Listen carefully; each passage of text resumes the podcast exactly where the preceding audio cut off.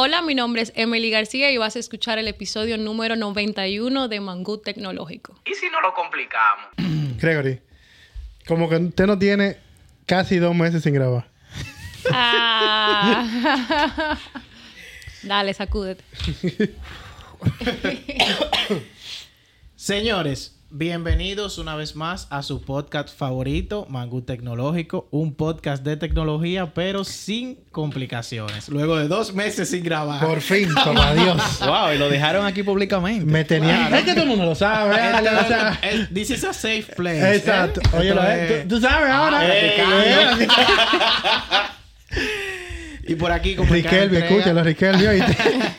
Por aquí, como en cada entrega, Gregory Carmona. Oscar Díaz. Y Alian Hernández. ¿Cómo está en este nuevo espacio? Tú sabes, año, que, tiempo. tú, tú sabes que lamentablemente este episodio sale después del natalicio de Juan Pablo Duarte, porque a mí me habían dicho que feliz año nuevo se dice hasta la primera celebración del año, o sea, hasta Juan Pablo Duarte. No, pero entonces no vale porque ahí está el Día de Reyes. No, porque los reyes tienen que ver con eso, o sea, no, la gente...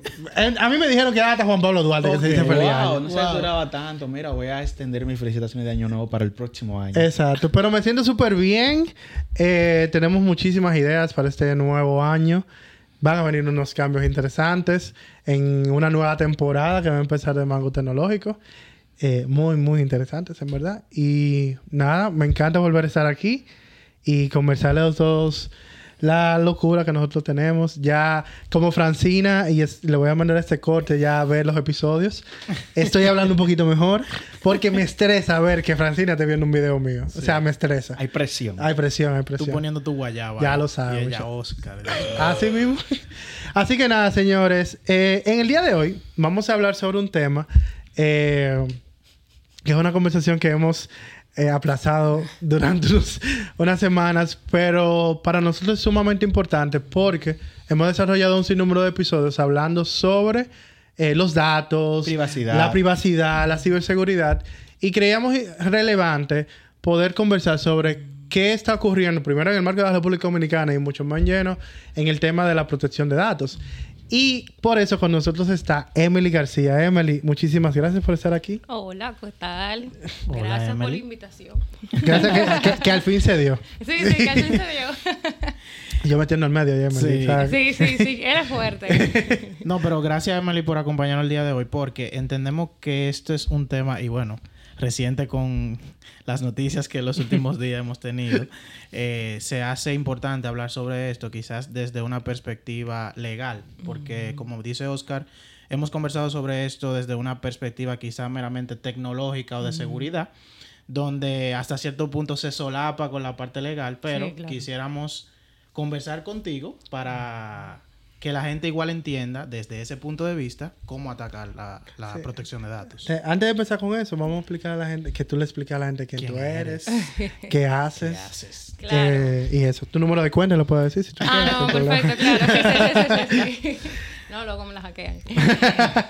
Bueno, eh, mi nombre es Emily García, ya como lo han comentado, pues soy abogada, eh, tengo una maestría en inteligencia de negocios, eh, soy charlista, articulista, eh, docente y servidora pública. Eh, y bueno, mi último hobby fue la creación del Observatorio Data RD, que básicamente es una ONG que viene a promover estos temas, temas de acceso a la información pública, transparencia, privacidad, eh, protección de información y ciberseguridad. Wow. Disculpa, ah, perdón, es que estaba chequeando el micrófono para que le hables por favor al, al micrófono. Ah, ok, ok. Sí, porque al final se, se me va un poquito la voz. Buenísimo. Entonces, precisamente por ese tema de Datalao, eh, cuando hablamos de protección de datos, ¿a qué nos estamos refiriendo? ¿Qué es lo que engloba eso? Para ahí, a partir de ahí, bueno, haciendo cualquier intervención cada uno de nosotros. Claro que sí. Mira, cuando se habla del tema de protección de datos es todo un mundo. Y yo lo divido en dos partes. En una parte, pues las normativas de esa materia vienen a regular todo lo que tiene que ver los derechos de las personas, de los titulares o de los interesados. Y por el otro lado, tiene que ver todas las obligaciones que eh, una entidad pública, una empresa eh, o una persona física tiene que cumplir para poder hacer eficazmente el tratamiento de información. Cuando hablamos de los derechos, bueno, en la República Dominicana eh, está contemplado el tema del derecho al acceso a la información, el derecho a tu poder cancelar tu información, el derecho a tu rectificar evidentemente la información en caso de que existan bases de datos que tengan informaciones erróneas sobre ti y el tema de la oposición del tratamiento. Entonces, cuando pasamos al lado de lo que son las obligaciones, bueno, pues entonces ahí está el hecho de que usted tiene que legitimar el tema del tratamiento, el hecho de que tú tienes que mantener la seguridad de la información, el hecho de que tú tienes que mantener la calidad de la información en una base de datos, que tú tengas que garantizar el derecho a la información, el derecho de, de la legitimación de ese tratamiento. En este mundo hay que tener en cuenta que hay, que hay tres conceptos, que es el encargado, el responsable del tratamiento y lo que es el tratamiento, como para luego atribuir lo que son responsabilidades. Por ejemplo, eh, una entidad pública, que donde usted vaya a solicitar eh, un servicio público, pues sería el responsable del tratamiento de la información que tú le estés proveyendo. En el dado caso de que contrate un tercero para que almacene esa información en la nube, pues viene siendo el encargado. Él va a hacer el tratamiento de la información a base de las directrices que le da el, responsable. Y el tratamiento, como yo lo digo, bueno, todo verbo que se le pueda aplicar a lo que es la información. Dígase la eliminación, la conservación, la transferencia, la sesión, todo lo que implique eh, un verbo en los datos, entonces es tratamiento de la información personal. Buenísimo. Wow. Tengo muchas preguntas. En todo el mundo. Tengo muchas preguntas yo, ¿eh? Puedes pensar, pero yo tengo... Ok. Me pareció muy interesante lo último que mencionaste sobre el responsable, el, tratamiento y el encargado. ¿Nuestro país realmente tiene leyes que regulan eso, ese, ese proceso? Sí, mira, en la República Dominicana eh, bueno, partimos de la Constitución, nosotros tenemos el derecho a la intimidad y el honor. No dice textualmente que hay un derecho a la protección de la información personal, pero en el inciso 2 de ese artículo, pues sí se, se sientan las bases generales del tratamiento. Del artículo 44. Exacto. Ahí te habla de los principios, que lo que te conversaba, la licitud, la calidad, la seguridad, etcétera. Y eh, los derechos que contemplan a los titulares. Entonces, luego vamos a la ley 172-13, que es la que tenemos en la República Dominicana para tratar esos, esos datos. ¿Qué sucede? Y ya eso son críticas porque la ley realmente hay que actualizarla. Gracias. Como estamos hablando que la ley es 2013. 2013. de, ese tiempo aquí, inteligencia artificial, metaverso, podemos mencionar Exacto. blockchain. Oye, todo. Exacto, exacto. No, pero mira, en la ley, con respecto a lo que tú me dices de las figuras, evidentemente te, te da la definición de tratamiento, porque eso es lo que se va a regular evidentemente se menciona el tema de responsable. Y en las definiciones te tiene el tema del encargado del tratamiento. Pero luego de ahí la figura de encargado de tratamiento en la ley actual, si tú la encuentras dos veces en la ley, es mucho. Lo que te está dejando un vacío legal en cuanto a la responsabilidad de cualquier cosa que vaya a pasar. Que pase con la data, exacto. Incluso en algunos sitios almacenar información en Azure, por ponerte un ejemplo, que lo replique a un servidor de otro país, tú tienes que regirte por las leyes y regulaciones de ese país en el almacenamiento de la información. Sí, pero tú como país, como tú no tienes una figura del encargado, una regulación, tú no puedes determinar si alguien lo puede almacenar allá o no. O sea, tú no puedes empezar a decir, yo necesito que tú tengas un data center en República Dominicana, por ponerte un ejemplo. Como, como otros países exigen. Como otros países sí lo exigen. Por eso muchas de las nubes, o las nubes más grandes del mundo, tienen data center, fíjate, en países. O sea, todas comparten data center en, en, países. países. Como en Europa, tú ves que hay muchas situaciones. O sea, varios data centers, porque ellos tienen una ley de protección de datos eh, bien. Sí, bien rigurosa. Bien realmente. rigurosa. Sí, realmente mi pregunta. Demasiado rigurosa. realmente te hice la pregunta porque entiendo, no soy abogado, pero lo, el poquito que comprendo, si hay una ley, una ley, wow, qué fino, una ley. si hay una ley que regule el tema de los datos, entiendo que hay sanciones si se viola esa ley. Y me viene la pregunta porque hemos escuchado situaciones en otros países que ya cuentan con regulaciones, reglamentos, leyes eh, actualizadas sobre el tema de protección de datos, donde el que, el que es afectado quizás con alguna violación de la ley de datos puede hasta cierto punto tener eh, o, tiene amparo en una ley que puede utilizar a su favor para, no sé, una demanda, indemnización, etcétera, etcétera. Entonces, eso realmente aquí existe. Yo puedo eh, de alguna forma, si mis datos son violentados, alguna empresa, alguna entidad, tomar acción legal sobre eso. Gregory Sí. puso, perdón, Gregory puso en ChatGPT palabras de abogados, o sea, términos de abogados. Listado de palabras de abogados que puedo utilizar.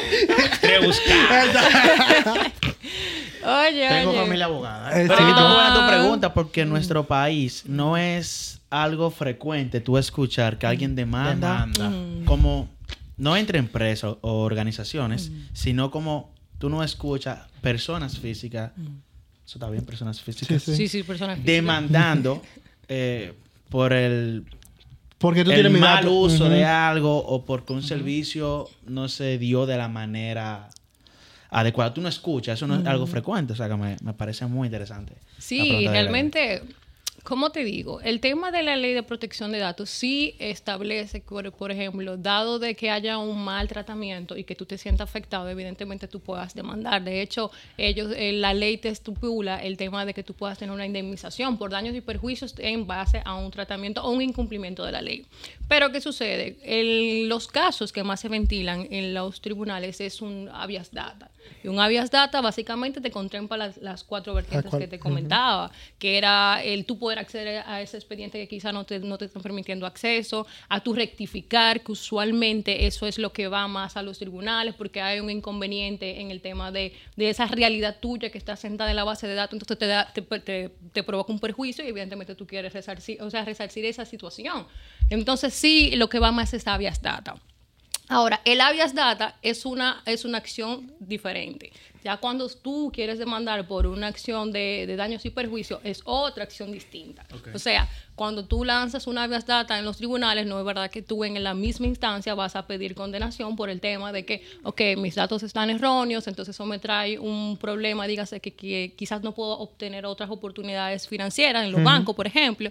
Entonces, ahí tienes que hacer primero la habeas data, que eh, la sentencia evidentemente diga, bueno, mira, rectifica la información y luego, ah, entonces... Un daño y perjuicio. Sí, pero entonces el derecho civil es muy, muy técnico. Entonces, por el simple hecho de que tú demandes en daños y perjuicios, no te garantiza el hecho de que tú vayas a tener un, un resarcimiento económico.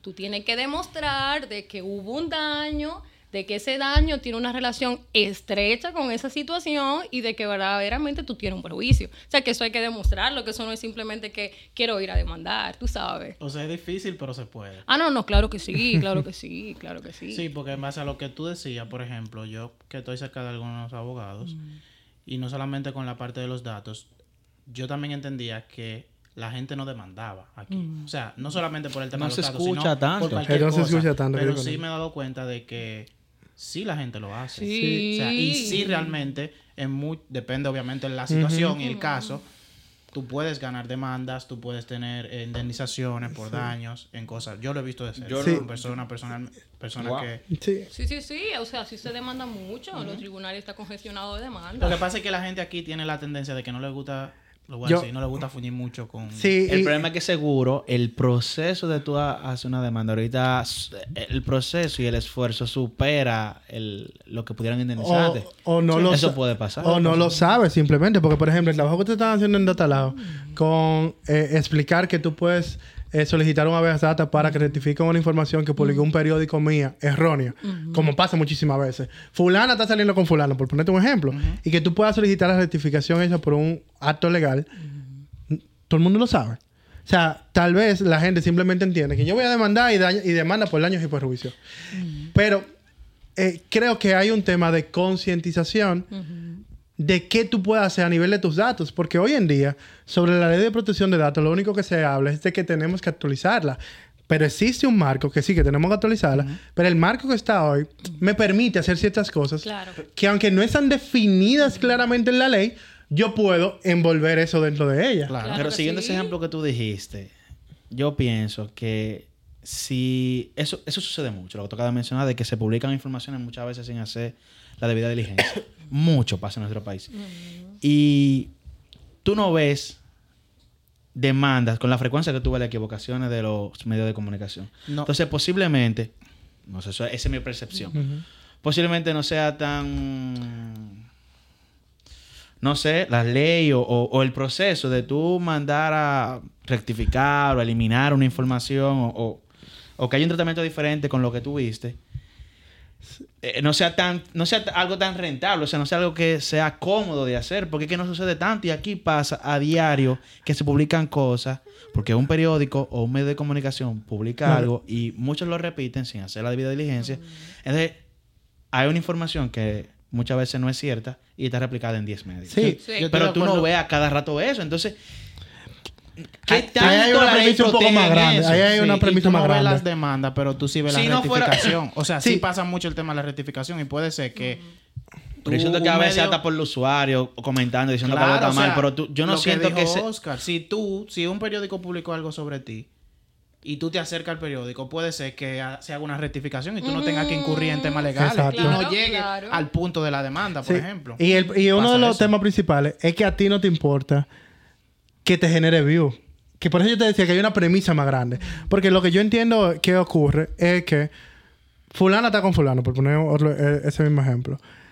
¿Qué tan grave es para mí que, fulano, que me digan que yo estoy con fulano? Por poner un ejemplo. Imagínate que para mí, moralmente, no sea tan grave. Ah, eso es mentira que sí, bueno, pero murió ahí. Ahora, pero si a ti te dicen que Alan Hernández hizo una cosa en, en tal sitio, a ti te importa. Claro. Porque para ti como individuo, tu moral te dice, no un tema de view, un tema de lo que están diciendo de mi nombre. Entonces, yo sí voy a demandar y voy a hacer que lo rectifiquen a través de una demanda o a través de ir al medio para que lo rectifiquen. Sí.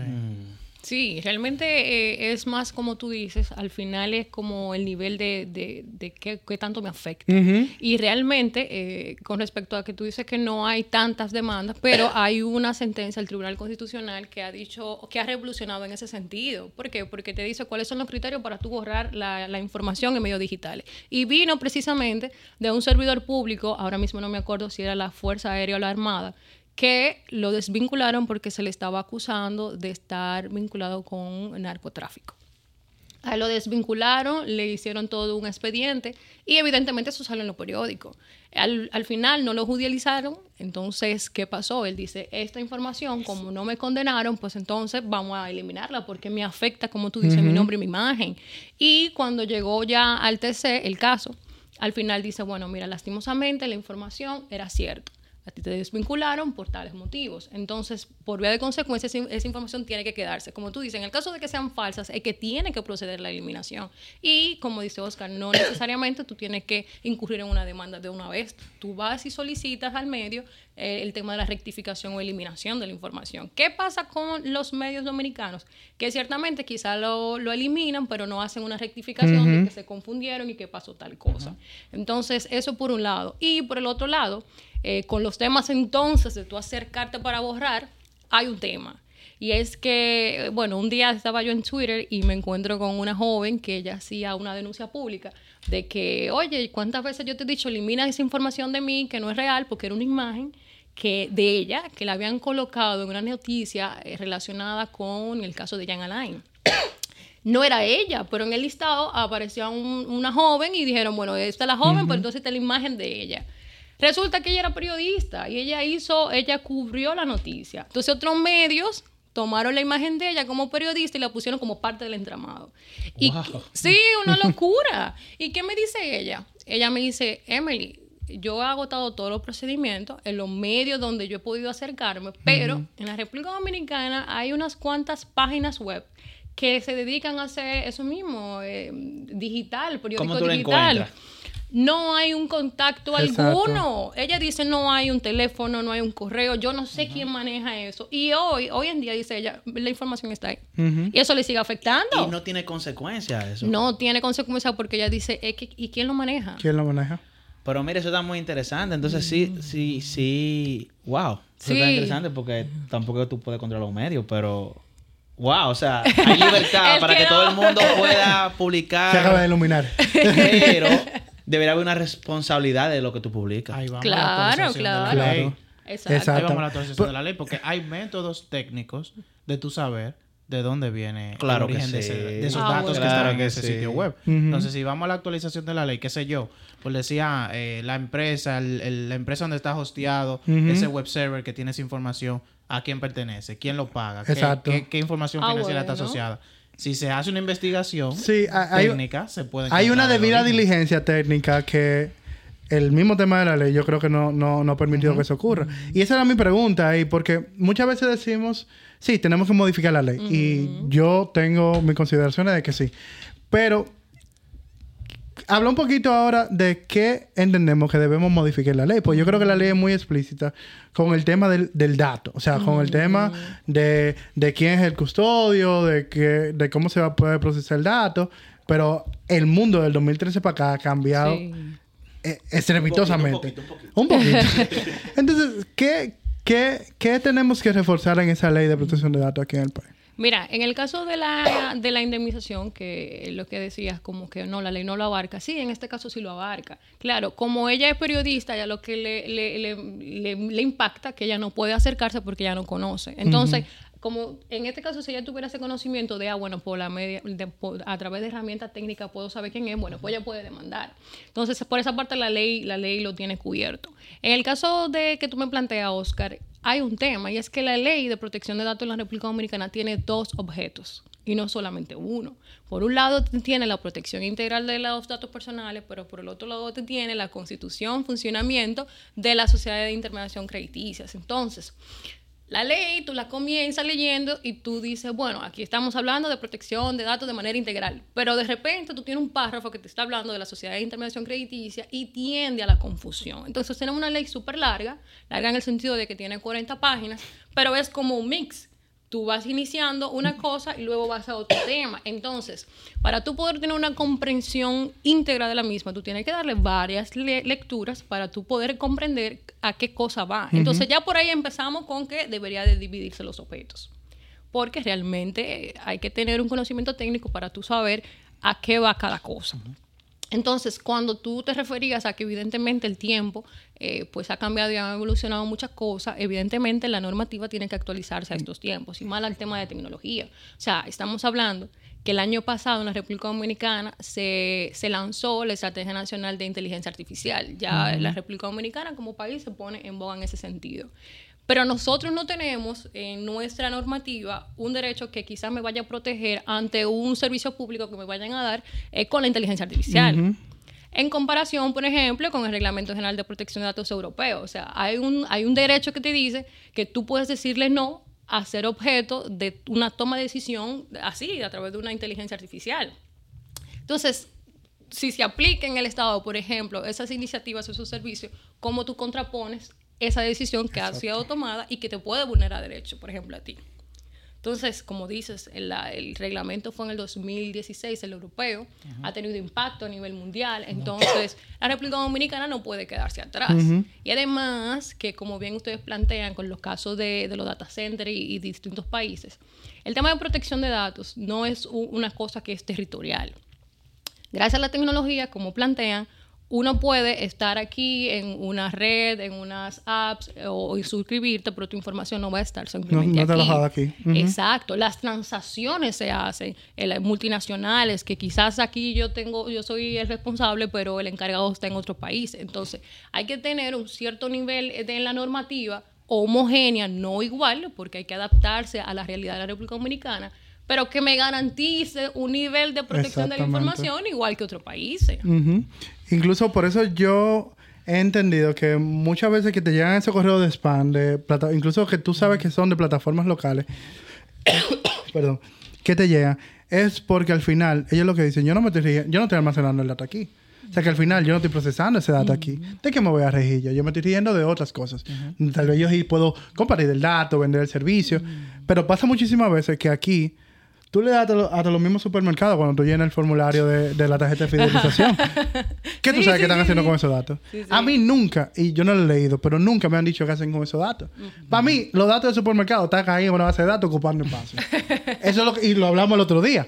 Pero, No creo que estén ocupando espacio, no, pero también tú es- sabes que Pero también es cómo tú aseguras que el supermercado perencejo, eh, No le está vendiendo tu información a un político. fulano, exacto, el, supermercado, el, el supermercado de- del sector, no una gran cadena, una cosa, un supermercado que solamente tiene una sucursal, pequeño, pero eh, quiso, abrió y quiso ponerse adelante, tarjeta de fidelización, mira, lléname este formulario de cinco páginas.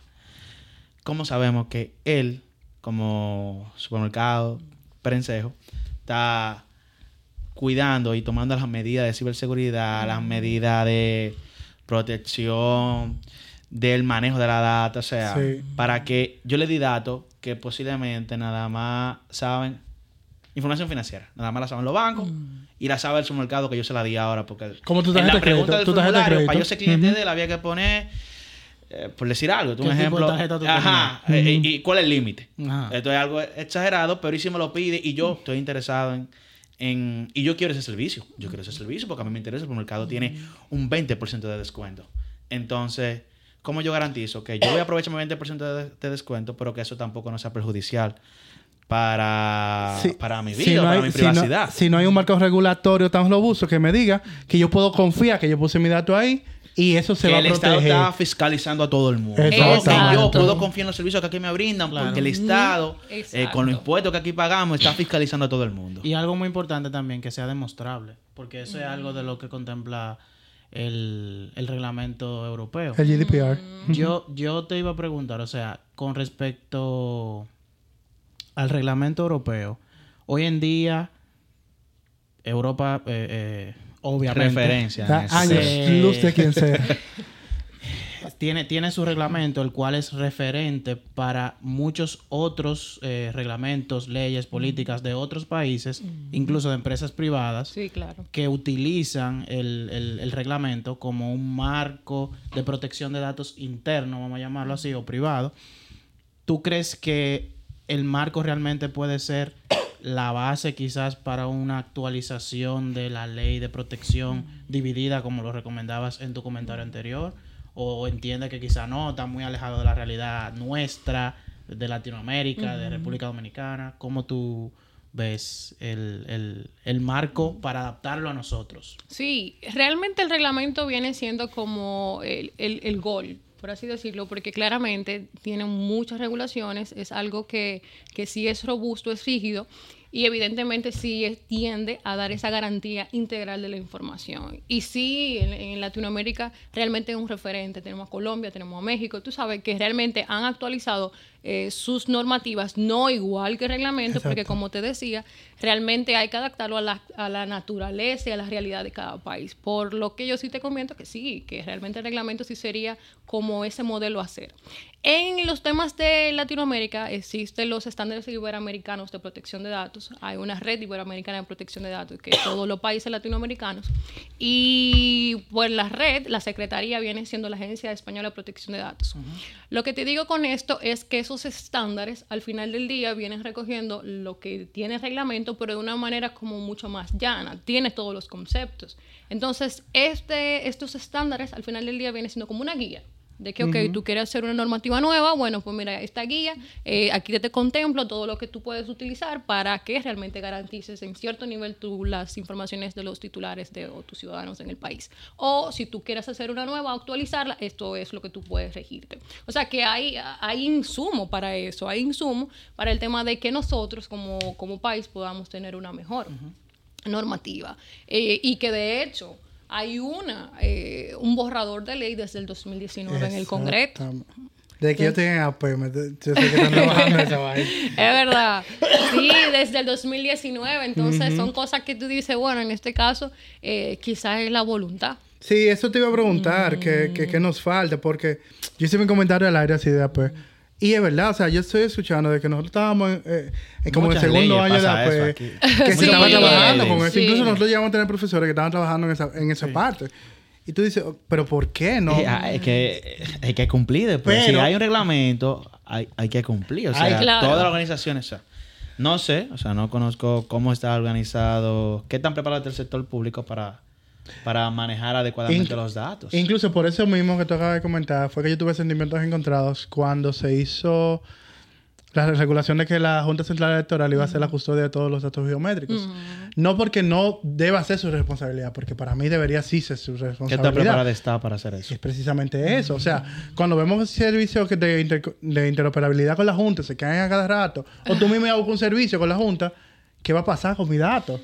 O sea, y pensando en eso, yo no creo, o bueno, ojalá y sí, pero ahorita al final lo que ustedes los datos siguen siendo a muchas instituciones por un asunto Técnicamente de, no de debería. logística. Técnicamente. no debería ser. Porque se cuidó. No, no, se cuidó mucho la ley. Porque la ley lo que decía es que si tú ibas a tener datos bio- eh, biométricos, tú debías pedir una autorización como a la Junta de para qué tú lo ibas a utilizar. O sea, lo que yo siento es que se han hecho. Yo pido la autorización a la Junta. Que, que, que- que eso me, me genera tanta pregunta. Ahora Sí, la Junta pero- me autoriza a mí tener los datos de Gregory y yo sigo con mi supermercado Perencejo. ¿Cómo la Junta o cómo las instituciones del país que se encargan de fiscalizar los datos de nuestro, de nosotros, los ciudadanos dominicanos, eh, asegura No, que eso- después que yo me- tú me autorizaste, tú me estás cumpliendo con lo que tú me dijiste que iba a cumplir cuando yo te autoricé? Porque asumo, porque no, desconozco, no, no sé nada de, de- de derecho ni de las leyes. Asumo que cuando yo te autoricé es porque tú me dijiste que iba a cumplir con ciertas... ¿Y en qué? Asumo, ¿no? ¿Y en qué lo iba a utilizar? La ley lo que dice es que tú debes determinar en qué va a utilizar esos datos biométricos de, de cada una de las personas. Entonces, wow. Es que el problema aquí, en el caso que tú planteas, es que en la República Dominicana no hay una autoridad de control. Exactamente. Entonces, debido a que no hay una autoridad de control, por más que, que la actualicemos, la normativa, ok, una pieza, eh, Dura. modelo exacto, una réplica de reglamento, pero adaptada a la República Dominicana, eh, lastimosamente no se va a aplicar.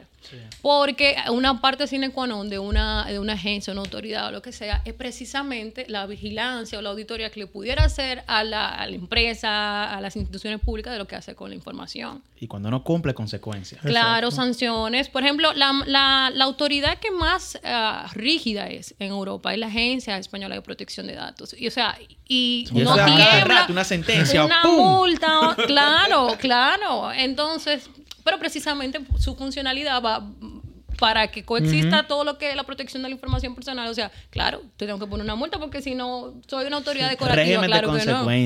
Ese yo creo que es la raíz de Claro. muchas cosas en nuestro país. Claro, claro. Entonces, eh, no hay una autoridad, entonces no tenemos ese régimen de consecuencia, no tenemos esas campañas de difusión para que se pueda, la gente sepa cuáles son sus informaciones, cómo debe de tratarse, que las empresas o, em- o las instituciones sepan cómo manejarlo, o sea, no hay. El ejemplo más básico fue el que Juan Matos hizo aquí. El que la cédula, cuando tú entras a cualquier residencial, la cédula tú la pasas. O sea, la cédula, como no dice, voy la- a citarte, Juan. la cédula es el documento de identidad más prostituido de nuestro país. Ah. O sea, aquí la cédula anda en todos los de En todos los residenciales. En todo. O sea, una cosa increíble. O sea, el número de en todos los STV. Pero tú entras a cualquier residencial, tú pones la cámara o el tipo le, le- lo- lo no sé lo que hace. Entonces ahí está tu cédula, está tu dirección, men. O sea, Exacto. tu dirección no es pública. En la, en la cédula está tu dirección. Entonces, eso está en los CCTV. Ahorita es la fuente de datos de los partidos políticos. Claro, loco. Ahorita en 15 partidos Oye. políticos y no lo sabes. Está en la casetica del guardia Exacto. del residencial. Ahí está tu cédula. La única seguridad. ¿Tú sabes cuál es la única seguridad? Que esa casetica se borra cada seis meses a veces. Cuando ahí llena el disco duro, se borra, se sobreescribe. Esa es la única seguridad que tú tienes. No. O sea, eh, y es dato, me hizo un dato Sí. íntimo. Sí, tu dirección no, no es algo público aquí. Y es lo que hemos hablado siempre con el tema de datos y el tema de ciberseguridad. Que a veces nosotros entendemos que nuestros datos no son relevantes. Y queremos entender que nuestros datos es nuestro nombre, nuestro número de cédula y el dato. Déjame acabar el comentario. Ya. Deja que se exprese. Déjame empezar. Dilo, ya, dilo, ya tú dale. te paraste, Ya. abro paréntesis. Y por eso no lo peleamos. Cierro paréntesis. Continúa. ¿Eh? Que por eso no lo peleamos. Por eso no lo peleamos, claro que sí. Yo iba para allá, Allen, porque... Por eso no lo peleamos hasta que nos pasa algo. Ah, exacto. Sí, Pero tú no peleas el dato, pero tú no peleas el dato. Pero no pasa de No, manera tú no peleas el individual. dato, tú peleas quizá por alguna consecuencia que te haya generado un Exacto, maltrato de. Gregory, datos. pero tú peleas de manera individual. Eso no es un sentimiento social. No. No un sentimiento social, que los datos de nosotros los tenga Exacto. cualquier lugar. Porque obviamente, como no hacemos campaña de información, no damos, eso no se habla, la gente no sabe todos los daños que puede causarle que sus datos lleguen a las manos, malo- manos malintencionadas. Claro. Entonces, por eso aquí tú no, tú no ves ni ves a nadie con un cartel diciendo, "Eh, yo quiero que protejan mi dato. tú no ves eso. No, no, no, realmente. Mira, yo creo que eh, el tema está en hacer énfasis en, en la difusión para que la persona, tú sabes, estén al tanto de esto. Porque, por ejemplo, cuando tú vas a España, tú te das cuenta, o viendo todas las resoluciones, o viendo todo lo que son las redes sociales de la agencia, tú te das cuenta de que hay un sentimiento muy proactivo en eso. Ojo, allá tú, si entiendes que se ha vulnerado tus informaciones o ha habido un tratamiento ilegítimo, tú no recibes dinero de eso. Tú, eh, apodera a la agencia, la agencia investiga, le pone una multa, pero esa multa no va, o sea, el dinero no va hacia las personas. Sin embargo, o sea, los españoles están altamente, o sea, conscientes de que eso es importante. Tú te puedes encontrar fácilmente una resolución, como la la- como la leí una vez, de una persona que lo pusieron en un grupo de WhatsApp porque el colegio de los niños, no sé qué, y le escribieron en privado sobre otra cosa. Y él fue a la agencia española a decirle, bueno, la finalidad por la cual yo te di mis informaciones fue para que me informara sobre ciertos temas de mis hijos. Eh, al, al tú escribirme en privado y al decirme otra cosa, llega un tratamiento distinto. Yo no te autoricé. Exactamente. Exactamente, Increíble. exactamente. No, y hay otro caso que tú sabes, a veces tú dices, tú dices, wow, los extremos, porque la República Dominicana tú andas Estamos así, lejos. tú no sabes. Pero allá tú te encuentras cosas como que, y eso, y eso sí me llamó mucho la atención, de un señor de que le, le estaban robando, creo que eran los retrovisores, algo así. Él colocó una cámara dentro del carro para ver quién era que se le estaba robando. Y al final del día le hicieron una denuncia a la agencia española. Le dijeron, mira, esa cámara está captando las imágenes de todo el mundo que pasa. Entonces están vulnerando el derecho a mi imagen y el derecho a mi protección de datos. Y le pusieron una multa. Y fíjate que lo tomó como una medida para, de prevención de que le robaran. Y le pusieron una multa. O sea, tú estás viendo. Tú estás viendo. Yo te puedo contar más casos. Por eso es que pero- eso yo digo que la, la Unión Europea es, es otro nivel. O sea, claro. Pero hay no, conciencia y contempla- ciudadana.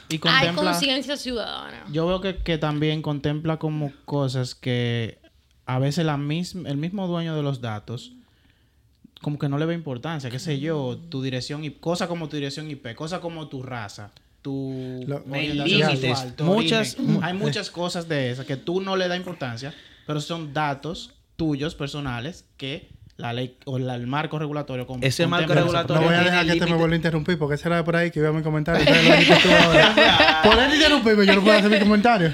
Oscar, tienes el No, espacio. ya no Aprovecha. quiero. Ok. Ok, como no me importa. Eh, no, lo, lo que iba a comentar pres- Alan, pero por Dios, déjala. Lo que pasa es que me moví. Lo que iba a comentar eh, con el tema precisamente de eso es que muchas veces la- entendemos que el dato es simplemente mi nombre, mi dirección, mi, mi, número de tarjeta de crédito. Pero a veces es en qué categoría te engloba eso. Por ejemplo, yo vi un escenario muy buenísimo que decía, fulana, eh, María, por ejemplo, es coordinadora. Ok, ya yo sé su posición socioeconómica. Fulano tiene cáncer, ya sé su posición de salud.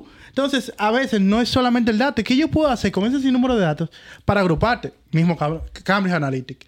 Cambridge Analytic no sabía que tú eras Gregory ni que tú eras Allen, nada de eso. Ellos cogieron un sinnúmero de datos que relacionaron a Gregory y a Allen. Entonces, Y a a través de veces esos datos pudieron influenciar. Claro. te Claro. cambia una perspectiva, loco. Claro. No, incluso, si esos datos no se manejan adecuadamente, men, una gente puede llamarte a un banco, men, y hacerse pasar por ti porque tiene todos los datos tuyos. O sea, eso es algo como Sí. basic. Mira, tú O sabes sea, los bancos, por- obviamente, por eso los bancos tienen Tantas tratan de tener forma de Sí. cómo controlar ese tipo de cosas. Pero es que si yo tengo tu, qué sé yo, las preguntas de seguridad, ¿quién es tu abuelo? Si eso es público, que todo el mundo sabe quién es el abuelo de Grego. Ujú. Y tú dijiste tu pregunta de seguridad, ¿quién es mi abuelo paterno? Sí. ¿Tú entiendes? Entonces son cosas que se asume que sabes tú. Por eso incluso hasta un principio de seguridad, lo que tú sabes. Si cosas que deberían ser privadas están manejándose en cualquier sitio, men, ¿qué quita que de alguna forma alguien encuentre la manera de poder hacerse pasar por ti en, en cualquier tema? Con un tratamiento. Pero eso pasa hacer la justicia. No, no, no. Yo tengo un caso de, de, un, de unos amigos, para no enfe- eh, Ya, ya, de unos amigos, Un vecino. de un vecino allegado, que Dios lo tenga en la gloria, eh, que le pusieron, él salía con una ficha y no fue a él que lo metieron preso. Metieron preso a otra persona y esa persona dijo el nombre de él. Y en el juzgado, así mismo, fulano, pa, pa, pa, se acabó. Cuando lo fueron a investigar, toda la cosa, él cada vez que iba a buscar un acta de nacimiento, una cosa, eh, un servicio público, conducta. tenía una, una ficha. Entonces hay una validación de datos, no solamente Exacto. el dato. Ahí hay una validación del dato. El- y se supone que quien debe más fácil eh, validar cualquier nombre es el Estado. Exacto. Es quien tiene el registro de todos nosotros. No es posible que yo le pueda decir al Estado dominicano otro nombre. No debería ser posible. Bro, ah, bro, hay No sitios. es que me imagino que tuvo que presentar la cédula o entonces eh, eh, no hago. Asumimos, ¿eh? Asumimos. Ah, es que- No, pero en acción penal tú es necesario luego para vincularte, pero tú cuando te meten preso, tú, no tú puedes decir que tú no la tienes y tú puedes decir no. Entonces, eso es una debida diligencia que se hace Sí, luego. sí. Pero mientras tanto, tú tienes una ficha, que fue lo que ocurrió. Entonces tiene que dedicarle un esfuerzo a que te quiten claro. esa que te ficha. quiten esa ficha. Algo que tú no tienes Claro. nada que ver. O sea, debería Claro. ser automático que el Estado resarza su equivocación. Bro, yo he visto bases de datos de Bueno. sitios. Debería ser. Yo he visto bases de datos de sitios que tienen personas que el administrador de base de datos modifica el nombre de una persona porque él le dice que él se llama Juan y, y vi- él trajo el dato de manera inicial de la Junta Central Electoral y luego que él es el custodio del dato, modifican el nombre, modifican la fecha, modifican el lugar. Entonces, tú- yo tengo mi dato que aquí dice que yo soy una cédula X y puede decir un lugar de nacimiento diferente al que tiene la propia Junta Eso- Central yo Electoral. siento que eso va a ser conciencia ciudadana cuando suceda algo que se haga muy viral, que, que, se, que deje en Oye. Nuestras debilidades. Eso no va a ser- tenemos es- muchas oportunidades de mejora en el tratamiento. Eso no va a ser ley Sí, hasta sí. que no haya una voluntad política para hacerse, bro. No, y que incluye la Es que- de voluntad política, pero a veces la voluntad política la crea la sociedad. Sí, bro, pero... por un asunto de congreso. Men, hay casos aquí donde Bro. la sociedad exigía algo y los políticos cumplieron por un asunto de congraciarse. Sí, claro. No vamos, no creo que lleguemos al extremo de tener de que eh, gran parte de la sociedad exigiendo que haya un tratamiento correcto de sus datos. Ahorita pues, pasa de que ah, sucede una situación donde se ve como los derechos de alguien fueron vulnerados tan fácilmente porque los datos estaban públicos, los datos no fueron bien tratados y ahorita eso crea alguna necesidad. Porque mira cómo por ahí anda la ley y, y obviamente no es una ley donde eh, eh, gran parte de la sociedad esté consciente de que Si anda por ahí Sí, y que sea necesario. Puede, o sea, pueden ocurrir situaciones, son quizá muy remotas, pero Ojalá. pueden darse situ- situaciones que afecten a una cantidad de personas Sí. considerable que pueda generar algún Yo, movimiento yo sí creo que cosas importantes como pasar. está haciendo lado, de verdad, no porque estás aquí, sino porque de verdad me parece interesante, desde que lo vi, te, te lo comenté, porque me parece interesante que alguien y hable de qué opciones tú tienes, porque muchísimas, Sí. aquí cuántas leyes, creo que Fernando Abreu dijo en estos días que aquí hay como 400 leyes, algo así, no me acuerdo ahora mismo. O sea, aquí hay muchísimas leyes Sí, claro. que a veces tú no sabes cómo contextualizar a la situación que te está pasando. La situación que me pasó hace poco, que es el comentario que yo te he hecho, que no lo puedo comentar aquí, lo que me pasó hace poco, te lo digo cuando, cuando termine el episodio. O sea, esa persona no hizo nada. Porque para mí no conoce que él tiene Sus un derecho opciones. delante de la ley. O sea, y vemos muchísima gente que simplemente son vulneradas de algo y no Y saben que... no pueden no reaccionar. saben. No, Sí, saben que pueden reaccionar. Pero no lo saben. Pero aquí no se. no solo porque no hay una ley, es porque... No ¿Quién me explica que yo puedo Ahí hacerlo? vamos, vamos Sí, a lo claro. mismo y es parte de lo que hacemos aquí, aquí en el podcast. Mucha, aquí hay muchas cosas que se están haciendo, muchas, hay muchas, ah, tenemos mucha oportunidad de mejora, pero también hay muchas cosas que están funcionando. Sí, sí, claro. Eso no se expone en los medios masivos. No. Aquí tenemos medios masivos que mucha, que gran parte de la población tiene acceso. En esos medios, que gran parte de la población tiene acceso, tú ves muchas cosas, pero no ves, no ves información que pudiera ser de utilidad. Otro tipo de contenido. Ajá, tú ves otro tipo de contenido. De manera personal, pienso que en todos esos medios debería haber un espacio para educar en ciertos temas. Qué sé yo, que el país decida cada 15 días hablar sobre un tema. Mm. Coño, y, y, y como que de alguna forma darle herramientas a la población. Sí. Ahorita eso te ayuda a que la población hasta se comporte diferente porque sabe que hay una consecuencia de algo o que yo tengo un derecho a algo. Entonces, Y aquí hay alguien que lo regule eso, que tenga alguna competencia específica. De protección de datos, no. En la República Dominicana, no. Pero eh, la ley sí te contempla la superintendencia de banco en los casos de información, De información tú sabes, financiera. financiera, exactamente. Pero mira, me parece curioso lo que dices porque ciertamente eh, debe de haber una entidad en cierta forma u otra que le haga énfasis para que la gente lo sepa. Pero ¿qué pasa? También nos encontramos que- con que hay una responsabilidad de las personas de interesarse por los temas y de interesarse a capacitarse y que a veces tú dices, wow, pero se está gastando tantas cosas, se está hablando tanto y la gente no le interesa. Por ejemplo, un ejemplo súper básico. En la República Dominicana hay una ley de acceso a la información pública. Hay una institución que regula todo eso. Hay herramientas digitales para todo eso. Y no todo el mundo sabe que puede cuestionar al Estado, tú sabes. O si lo sabe, no le interesa. ¿Y cuándo se vienen a dar cuenta? Cuando lo necesitan. Cuando lo Eh, necesitan. Exactamente. O sea, ¿cuántas personas en la República Dominicana hoy en día saben, por ejemplo, que todas las instituciones públicas tienen un portal web y que dentro de ese portal web tiene un subportal de transparencia, que no tiene que pedirle a ninguna oficina de acceso a la información pública el presupuesto, la compra, la ejecución presupuestaria. Eso está ahí ya. Lo que le interesa van a nómina, porque yo quiero buscar. Lo dijiste. Yo le iba a decir, yo le iba a decir que cuando uno quiere brechar, ¿cuánto gana? Oye, trabaja? oye, oye. Tú sabes, ah, trabajo en el Estado, ok. exacto, exacto. Dije, ¿cuánto gente- tú ganas? No, ah, ok. Ok, está bien. Entonces la gente nada más se enfoca ahí en el tema de la nómina, pero, o sea, hay de todo en el Estado que tú puedes cuestionar, pero... Claro, pero, pero, la información debe... Yo pienso que aunque la gente no esté interesada, yo no siento que se pone a disposición de la gente. Muchas veces. Este tipo de información. En el sentido de que no se dice con, con la frecuencia, con mejor con más frecuencia, como mira, tú tienes derecho a esto. Estas son cosas que tú Sí, puedes claro. hacer. O sea, de alguna forma, eh, mencionándolo y mencionándolo, se puede llegar a que la gente Claro. comience a tener. Porque mencionando el caso que tú mencionas de España, de que ellos tienen conciencia sobre el uso de sus datos, no creo que haya sido de la noche a la mañana No. que ellos tengan esa conciencia. Seguro cuando se planteó esa ley, 10 años atrás, por decir algo, Mm. no tiene 10 años, pero no sé, seguro 10 años. Eh, en el proceso de, de llevar España A la madurez. a la madurez que tiene a nivel de protección de datos, había campaña por 5 años. Sí. Tus datos no deben ser utilizados así, pero sí así, no así. Estas son las Eso en consecuencias. anuncio, Estos por son los algo. riesgos. Algo se te queda. Esos son los anuncios que me hice yo de niño.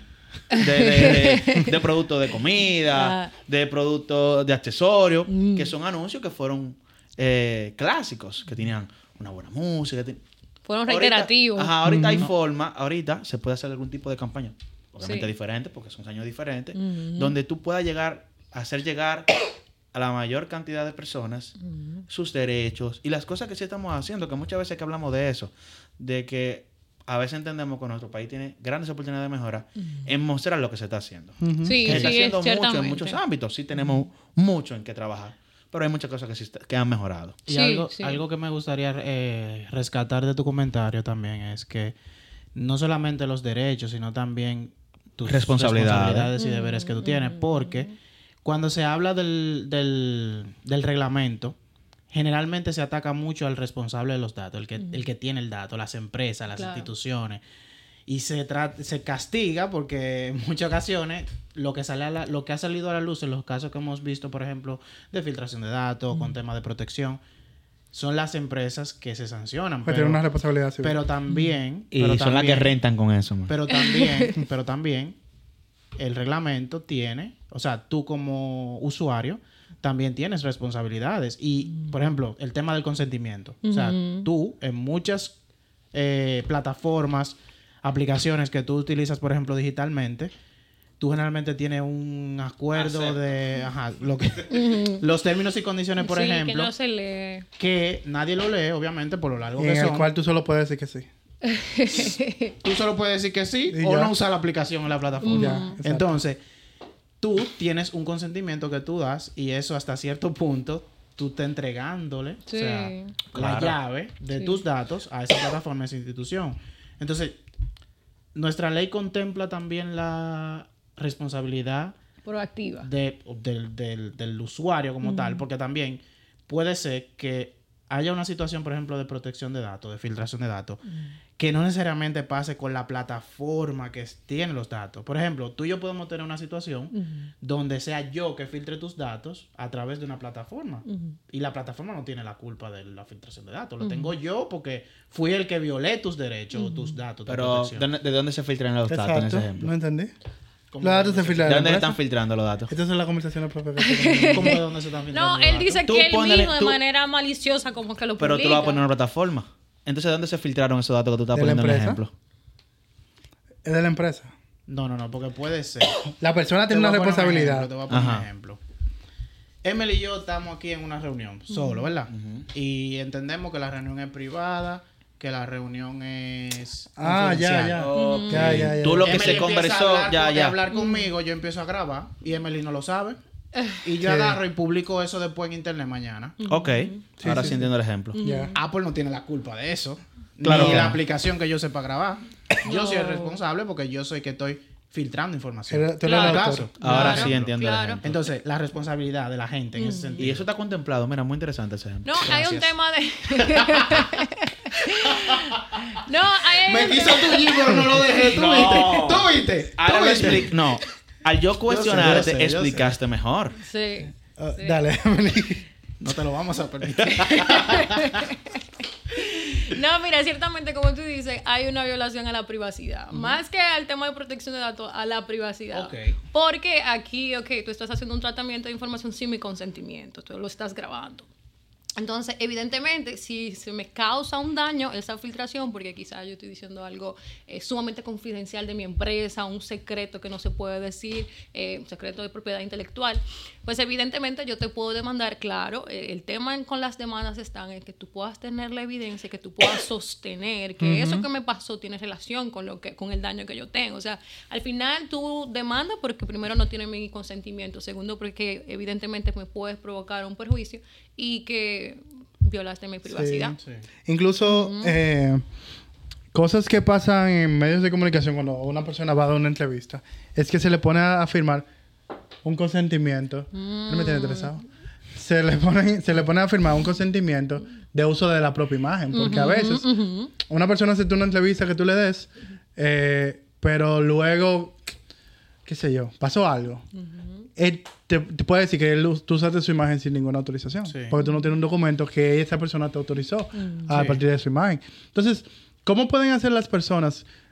Sabemos que la regulación hay que mejorarla y todo ese tema.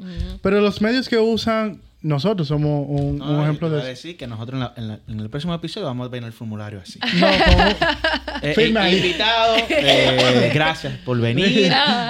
Por ahí. favor, fírmenos ahí. Exacto. Sí, pero súper buena idea, porque fíjate, él comentaba anteriormente el tema de la responsabilidad en el tema del reglamento. Y ciertamente el reglamento te dice que tú como encargado tienes que tener la responsabilidad proactiva. Simplemente todas las actividades o medidas que tú tienes que aplicar para tú garantizar eh, la información. Que luego cuando yo te vaya a auditar o cuando yo te vaya a, a verificar, tú me tienes que demostrar, mira, el cumplimiento. Claro. Entonces, cuando se va a comenzar a tratar la información, hay un, hay un tema que es el derecho a la información. Y es que, Emily, en el caso de que tú vengas la semana que viene, tú tienes que saber de que las informaciones, dígase, la imagen tuya, en este caso el video, va a ser tratada para tales fines. Tú Tienes que decir bien claro cuáles son las finalidades. Exacto. En este caso, que se va a colgar, por ejemplo, en YouTube, eh, que quizá tú lo vas a compartir con otra persona, X las finalidades que tú le vayas a dar. Tú tienes que decirme a mí bien claro cuáles son las finalidades. Tú tienes que decirle, ¿quién? Identifícame quién es responsable. Ok, ustedes son tres personas, pero si es una entidad, es responsable de Mangú eh, Tecnológico, por Me- ejemplo. Media Group. Exacto. Ah, bueno. que tiene una, tiene una identidad Ajá. totalmente diferente a la de usted en caso de responsabilidad. Entonces, Emily, mira, esta es la dirección, este es el contacto del, del responsable. Igual, tú tienes que saber que aquí están tus derechos. Que igual, aunque yo me lo sepa, tú me lo tienes que mencionar. Entonces, al final, tú das el consentimiento para este tratamiento, es el derecho a la información. Entonces, aquí yo estoy dando un, un consentimiento informado. Si todos los invitados, todos los invitados a partir de esta espérate, semana. Yo quiero entrar, espérate. A todos los invitados. mucho formulario. Hacerte una pregunta. Por ejemplo, Ay, mi voy, voy aquí a, a sacar... Así comienzan ustedes a hacer la buena práctica del Espérate. tratamiento. Ay, muy preocupado. No, nos voy a defender. Voy a hablar un poquito del proceso de Mangú. Ay, Cuando. Mangú trae un invitado, eh, ha- hay muchas cosas que hacemos previo al episodio eh, para que el invitado, por ejemplo, sepa cómo es la temática, cómo es el, el, Se sienta el cómodo, episodio, se sienta cómodo, entienda cómo funciona todo. Eso no está por escrito, se le comenta. Ahora, se graba el episodio, se postproduce, se sacan las piezas de contenido. Se le envía. Se le mandan al, al invitado, mira, estas son las piezas, con los cortes, este es el episodio, para hasta cierto punto tener una aprobación del invitado. Qué sé yo, se hace de forma informal, porque obviamente no tenemos un documento legal que entreguemos a los invitados para que den su consentimiento de qué vamos a hacer con la información que hicimos. Ahora, Exacto. esa información que nosotros Ese sí por WhatsApp. Ese, ese, ese consentimiento informal, Mm. si lo podemos llamar así, que nosotros como Mangú te pasamos a ti, Emily, mira, Emily, estas son las piezas, ¿tú estás de acuerdo con que se suba? Ah, sí, no importa, dale para allá. ¿Es válido si Sí. legalmente tenemos algún problema? Sí, sí, sí, es válido. O sea, el consentimiento... No- coba todos los chats. ahora, ahora sí. Es el registro legal de consentimientos de Mangú. En cada carpeta a una impresión del chat. Exacto, exacto. Y mira que los chats sí constituyen eh, eh, prueba, claro. Sí. ya rectificado por la Suprema Por la Corte Suprema. de Justicia. Exacto. No, pero ciertamente, mira, el consentimiento evidentemente no es que tiene que ser escrito. Eh, igual, la ley te, te deja abierto, amplio, de que, bueno, cualquier otro medio que tú puedas demostrar que la persona sí te dio el consentimiento. Pero ese es el proceso. En el caso de que tú, o sea, la ley también te habla de otras excepciones. En el caso de que, por ejemplo, cuando tú vayas a trabajar, tú no necesitas poner, oh, mi consentimiento para que tú trates mi información, porque en base al contrato laboral ya hay un tema de tratamiento.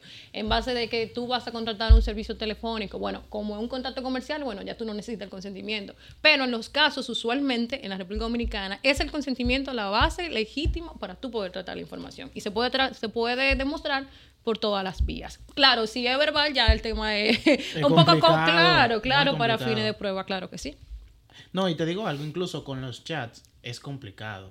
Porque si bien es legítimo, hoy en día, y vuelvo a la actualización de la ley, hay aplicaciones de inteligencia artificial eh, X, que, o no de inteligencia artificial, aplicaciones que tú puedes, eh, ¿cómo se dice esto? Tú puedes recrear una conversación de WhatsApp, por ejemplo. Y cómo tú validas que es legítimo. Incluso, Sí. creo que ustedes Bueno. hicieron una publicación con el tema jurídico hace poco, que es algo, un escrito que me gustaría a- hacer en algún momento, porque para mí la justicia tiene muchos retos con el tema de la inteligencia artificial ahora mismo. Sí, claro. El tema de el- el- la suplantación de identidad, el tema de la voz, el tema de Todo que... se replica. Yo siempre he hecho el Sí. O ejemplo... sea, pueden llamar Sí. y de que- confirmar con tu Alan, voz. déjame tú- terminar el comentario. diablo, papá Dios. Sí, por favor, déjalo terminar. El tema es que me va la idea. Dije, muteame, ahí muteame. Eh, yo siempre he, he puesto el ejemplo de que imagínate que anda un video tuyo de que, al- que alguien creó por inteligencia artificial dándole un palo a una gente. Eh, ah, grabado y que de una cámara de seguridad. Y que, Exacto. ¿Qué, qué ¿Qué posibilidades tiene la justicia a nivel probatorio de determinar sí o no que eso, yo sé que hay todo el tema de, ¿cómo se Cadena de llama? custodio. cadena de custodio, que hay el tema de los peritos y esas cosas, pero es un reto cuando estamos hablando de una sociedad de la posverdad, o sea, ya tú diste el palo, o sea, aunque, aunque sea mentira eso. Sí, en lo que se investiga el caso ya tú tienes... ya tú estás, pero muy dañado. Sí, sí. Sí, realmente eso es uno de los retos a nivel de jurídico con el tema de la inteligencia artificial. Por ejemplo, me imagino que ustedes han escuchado el tema de que Bad Bunny, por ejemplo, se hizo una canción de Bad Bunny con inteligencia artificial. Al final, el derecho de autor, ¿de quién es? ¿De la persona que creó la inteligencia artificial, de la inteligencia artificial o de la persona que se está viendo vulnerada en términos incluso económicos por una canción que ha sido creada por un, por un sistema? Y ciertamente trae problemas porque al final es de quién es. Todavía no se tiene bien claro. De hecho, la inteligencia artificial no está regulada todavía en ningún sitio. O sea, Europa tiene un borrador. Ellos hicieron un borrador hace poco. Pero un borrador que, que, que todavía es borrador. Y lo que, y lo, y la tendencia de ese borrador es regular la inteligencia artificial en cuanto a los usos. Porque eh, puede ser totalmente peligroso el hecho de que, ok, yo como institución pública, eh, que te vaya a asignar un servicio público tipo medicamento. Eso es una inteligencia artificial que sus usos tienen muchos riesgos, porque va a vulnerar derechos sobre ti. Y por ejemplo, lo que yo sí he visto es que hay empresas que internamente toman medidas. Por ejemplo, yo vi un caso de Spotify que el mismo tema de la canción de Bad Bunny. Hay personas que crean canciones con inteligencia artificial y las suben a Spotify para generar revenue de eso. Entonces, Spotify está tumbando todo eso. Obviamente no sé qué inteligencia usan, porque obviamente... No, porque hay, patrones, otra- hay patrones que te hay, otra- hay otras implicaciones ahí, pero sería bueno eso, que exista algún marco a nivel, no sé, regulatorio, que tú también puedas como que controlar ese... Sí. Sí, ah, Ese sí, uso al final aquí el, el tema mayor, eh, lo- los dos primeros temas que hay que revisar es primero que vivimos una época de la posverdad, o sea que primero se debate en redes y tu moral se define si tú eres bueno o malo en una red social. A un, y eso, era- un y eso tribunal. casi antes de que el Sí. antes, antes de que Aún el haya- tribunal a falle cinco a- años a antes de sí, Sí. ya tú estás ya tú estás No, Condenado no, Condenado moralmente. moralmente. Y hay un tema incluso de peritaje eh, fuerte aquí, porque eh, yo realmente no lo conozco, pero peritaje técnico, yo no sé cómo funciona esa parte. O sea, yo no sé qué tanto profesionales dan su servicio para.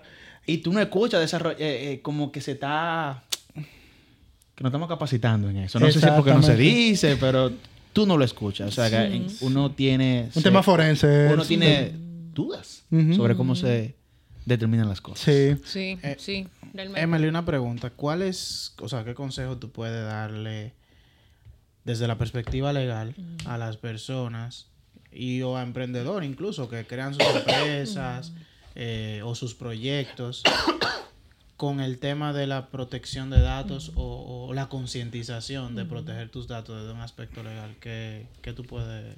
Mira, hay, en, en esa pregunta hay dos perspectivas. Evidentemente, cumplimiento normativo. Porque si yo pongo una empresa totalmente en línea, evidentemente yo tengo que tener cuidado con la información que yo vaya a captar con los clientes. Aunque en la República Dominicana no haya una autoridad que vaya a regular el mismo, yo invito a que cumplan con la normativa. Eh, la política de privacidad, por ejemplo, que hay que se concretice el derecho a la información que yo le decía anteriormente. Eh, ok, tú estás entrando a esta plataforma, pero tú tienes que saber que esos son tus, mis usos, estos son mis medidas de seguridad que yo aplico, cuáles informaciones yo capto sobre ti, cualquier cosa, mira mis correos, estos son tus derechos, tú sabes. Porque al- aunque no haya una autoridad, eso no implica que tengamos que incumplir la ley.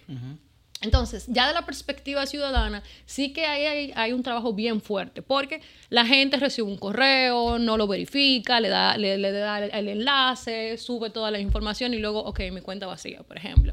Yo tuve un caso de una compañera laboral que entró a una página sumamente similar a la del banco, de, de un banco en la República Dominicana, Oye, y le pidieron que subiera la tarjeta de código y ella no le preguntó a nada, no dijo nada, ella escaneó la tarjeta de código y de repente el mensajito al rato, me vaciaron la cuenta, mi dinero. no sé qué". O sea, es una situación de que hay que capacitar a los ciudadanos en el tema de seguridad en el entorno digital. Es decir, primero, Ten la responsabilidad tú de saber de que tú no tienes que compartir todas tus cosas en las redes sociales. O sea, nosotros somos los responsables en ese sentido de que publiquemos quién es nuestro abuelo, dónde estamos, tú sabes. vivimos. Sí, sí, sí. Hay que, eh, dónde vivo, dónde trabajo, todas las cosas. O sea, hay que disminuir el tema de la información. En un ambiente coloquial, cuídese porque hay ingeniería social. Quizás yo te estoy haciendo un cuestionario para sacar tu información y utilizarlo luego. Y eso no es entorno digital, estamos hablando de un entorno totalmente social. Eh, y bueno, sí, hacer campañas, de verdad que, que deberían de hacerse campañas de que le de sepan la gente, oye, un enlace tiene una letra de más, ya eso es raro, cuestiona, duda, no le dé clic a todo lo que tú ves y no seas tan confiado en el entorno digital. Entonces son cosas que de verdad, que de verdad hay que hacer mucho énfasis. Yo siento que incluso, por lo menos en el tema financiero, en el tema de la entidad bancaria en otro país, yo sí siento como que, como que te mandan mucho correo informativo Sí. diciéndote, diciéndote, mira, el phishing, mira, Sí. nosotros nunca te vamos a pedir. Aquí, yo siento que se privado, a hace, nivel privado. se Y hace la mucho super- énfasis en eso. No te vamos a pedir Ninguna información. este tipo de información eh, por correo ni nada, como incluso hacen webinar y cosas como que yo siento que por lo menos eh, nuestras instituciones financieras sí están como Para- incentivando y, y educando Pero no hay, como algo, no, hay, no hay como una concientización ciudadana sobre eso. No, no. No, no Hay- No, no, incluso para mí el sector financiero y la propia ley de protección de datos todo lo demuestra el más regulado del país. O sea, la superintendencia de banco está haciendo un trabajo excepcional Sí. con todo el tema regulatorio, todo el tema de concientización y de que tú sepas qué estás haciendo. Incluso ahora te ponen a filmar el asunto de lo de ver y lo de Loco, eso. que lo último- no Sí, sí, pasaba. sí, Eso sí, antes sí. no Lo último que yo vi en la superintendencia es que tú puedes reclamar por la superintendencia que no te llamen para venderte productos en el banco. Mm, Sí, en prousuario. sí. En pro Sí, usuario, pro usuario. exactamente. Sí, ¿Sabes qué fuera de prousuario? horario. Exacto. Pro usuario, hace unos años no lo conocía y ahora veo Sí. que, que, que sí funciona. He visto mucha buena respuesta. de Entonces, señor Emily, fue buenísimo este episodio. De verdad que la conversación fue genial. Y yo creo que para ir cerrando, yo, esto es un segmento nuevo que vamos a abrir en el Mangú al final de cada episodio, donde le hacemos unas preguntas eh, preestablecidas al usuario. Al, que al usuario. al invitado. Pro usuario, Tecnología. usuario. Sí, que- estoy en tecnología. La costumbre. Ajá. A- al invitado para que, que a veces ni siquiera tan concentrada en el, en el episodio, sino para dar una visión de cómo quien nos escucha debe prepararse un poquito para el futuro. Entonces, las preguntas son, Emily, la primera. ¿Qué recomiendas que una persona del mundo tecnológico estudie en los próximos meses? Bueno, precisamente el tema de la privacidad. El, tema del reglamento de protección de datos tiene la figura del delegado de protección de datos. Eh, entonces, usualmente el tema del empleo en ese ámbito se tiende a buscar más personas que sepan de tecnología y que sepa evidentemente del tema de privacidad. Y les comento que en Estados Unidos, aunque no haya una normativa tan fuerte como en Europa, busca mucho eso, el tema de un delegado de protección de datos, un director o alguien que sepa de privacidad con aspecto tecnológico y le pagan sumamente bien. O sea, le pagan mucho, mucho más que en Europa. De hecho, hay ingeniería, hay ingeniería de privacidad en el ámbito de tecnología y hay certificaciones. La, la IAPP te puede certificar en tema de tecnología de privacidad. O sea, que se, se, se constata de que tú sabes privacidad y tecnología y pagan sumamente bien en Estados Unidos. Y trabajo remoto. Hagan nada más la prueba. Hagan la prueba, miren. Activen en LinkedIn el tema de eh, protección de datos. O sea, como palabra clave. Entonces activen de que se le manden esas notificaciones de cada rato de, de esas empresas americanas de que están buscando eh, ese profesional. Y te ponen ahí, por ejemplo, hasta 200 mil dólares anual. Y tú dices, tú lo calculas y tú dices, ¿pero qué yo aquí? es mucho dinero. es mucho dinero, claro, claro. Entonces lo que te quiero decir Multiplícalo es que... por 58. Sí. 58, 59. no, realmente ese mercado, quizá en la República Dominicana no, no, no se habla mucho. Aquí estamos discutiendo de que no hay conciencia ciudadana sobre el mismo, pero el tema de, del mundo de protección de datos es un tema totalmente fascinante. O sea, que si eventos, que si, que si esa necesidad a nivel de empresa tener esa figura porque necesito cumplir con la ley al final del día, eso está revolucionando mucho. Entonces sí, ese es un área que los invito a explotar porque existe, aunque no- no. Acabo de enterarme de que eso existe. No. Y que una persona como esa gana 983 mil pesos al mes. Ah, ya encontraste uno. Sí. Ok, otra pregunta. ¿Qué libro Cuéntame. recomiendas? Mira, en los temas de protección de datos yo me nutro de todo lo que la Agencia Española de Protección de Datos publica. O sea, ellos tienen un canal de YouTube donde a cada rato hacen eventos, ellos, o sea, ahí en el tema de difusión ellos no se pierden. Entonces, ellos tienen un apartado que es de, de publicaciones y ellos te ponen guías, te ponen recomendaciones. O sea, fácilmente tú te descargas un documento de eso, 100 páginas, pero ya tú sabes sobre toda la intríngulis de un tema en particular, que es Buenísimo. evaluación de riesgo, que es evaluación de impactos, ¿no? tú sabes. Entonces, yo voy allá, primero porque la agencia modela en Europa, segundo porque me está dando una información de primera mano y porque evidentemente tienen mucho, mucho que dar y te lo explican totalmente, porque su fin es eh, cumple con lo que yo tengo y yo no tengo la intención de sancionarte, sino Conciencia. Conciencia. claro, claro. Y por último, cuéntanos un reto profesional y cómo lo solucionaste. Bueno, tú sabes que yo, yo lo venía pensando en el camino. Y yo decía, bueno, sí, obviamente, en tema de, en el ámbito laboral, todos hemos tenido situaciones eh, en un sitio en particular donde no haya trabajado. Pero cuando tú haces el balance de todas las cosas que uno, ah, tú sabes, ha conseguido, tú dices, bueno, sí, me han pasado cosas malas, pero realmente eh, hay, hay un balance positivo de las cosas que yo estoy eh, recibiendo. en el tema, por ejemplo, del proyecto, eh, yo inicié la- el año pasado formalmente, pero ya yo tengo años hablando sobre esto y escribiendo. Y eh, el tener que tú, por ejemplo, eh, trabajar, porque yo trabajo de, de 8 a 4 igual, eh, igual tener que dar clases en la universidad y tener el proyecto es, o sea, súper agotadora. Hay, hay veces que yo digo, ¿por qué yo hago esto si a la gente no le interesa? Sa- Sale difícil el, el hobby. claro, claro, claro. No, y no solamente que un hobby cualquiera, o sea, hay una inversión de tiempo muy grande y aparte de dinero. Tú sabes, todo lo que es la plataforma, eh, eh, eh, soy yo de, de- de mi sueldo que lo hago todo. A bolsillo récord. Sí, totalmente. Pero claro, yo, yo tengo una, una visión sobre esto, porque desde que yo estudiaba Big Data, inteli- eh, inteligencia de negocios, que yo veía que se tocaba tanto los temas de, lo- de los datos, yo decía, es que no, el tema de la privacidad. Y, y yo me era como tan insistente en estos temas, que yo dije, no, esto tiene visión, esto tiene futuro. Y terminando la maestría, ahí fue que se promulgó el tema del reglamento. Yo digo, bueno, pues vamos por buen camino. Pero es lo que te digo, el reto ahora mismo es lidiar con, quizás con mucha expectativa, quizás con que yo quiero ver los resultados, eh, eh, evidentemente el cansancio físico, y no les voy a mentir, el cansancio mental que a veces esto conlleva, tú sabes. Eh, y nada, yo creo que con, con la madurez que, que con el tiempo uno va adquiriendo, ya uno va poniendo las cosas donde van, el tema del equilibrio, y, y ahí, ahí lo voy resolviendo todavía. Buenísimo. No, genial. ¿Tú eras que iba a hacer? No. Yo venía aquí a sentar. Ah, sí. bueno, señores, si le gustó este contenido y lo disfrutó tanto como nosotros, no se quede con el guardado, compártalo. Si usted entiende que esta información le puede servir a alguien, envíele el episodio. Muchas gracias, Emily, de verdad, por tu tiempo. Fue una conversación increíble. ¿Dónde la gente te puede encontrar? Eh, bueno, pueden encontrarnos en todas las redes sociales. Uh, DataloRD. No, DataloRD. ah, bueno, bueno, sí. Yo tengo una.